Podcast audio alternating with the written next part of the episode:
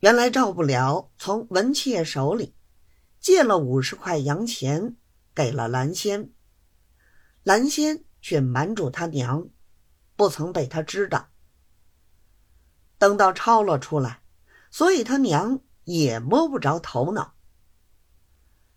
蓝仙又不是亲生女儿，是买来做媳妇的，一时气头上，也不分青红皂白，赶过来，狠命的帮着把蓝仙一顿的打，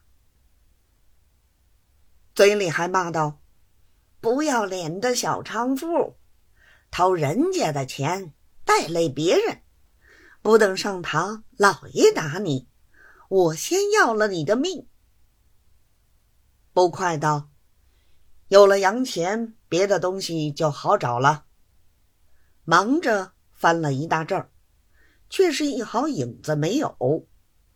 又赶过来问蓝仙。其实，蓝仙已被他娘打的不成样子了。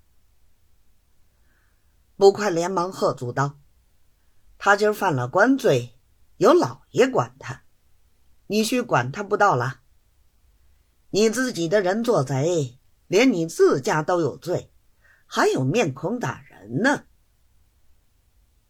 老板奶奶被捕快埋怨了一顿，一声也不敢响。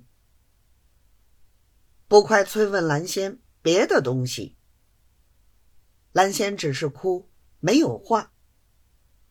大众格外疑心，他娘也催着他说道。多偷只有一个罪，少偷亦只有一个罪。小祖宗，你快招认吧，省得再害别人了。蓝仙还是哭，没有话。捕快道：“他不说，你不要他说了。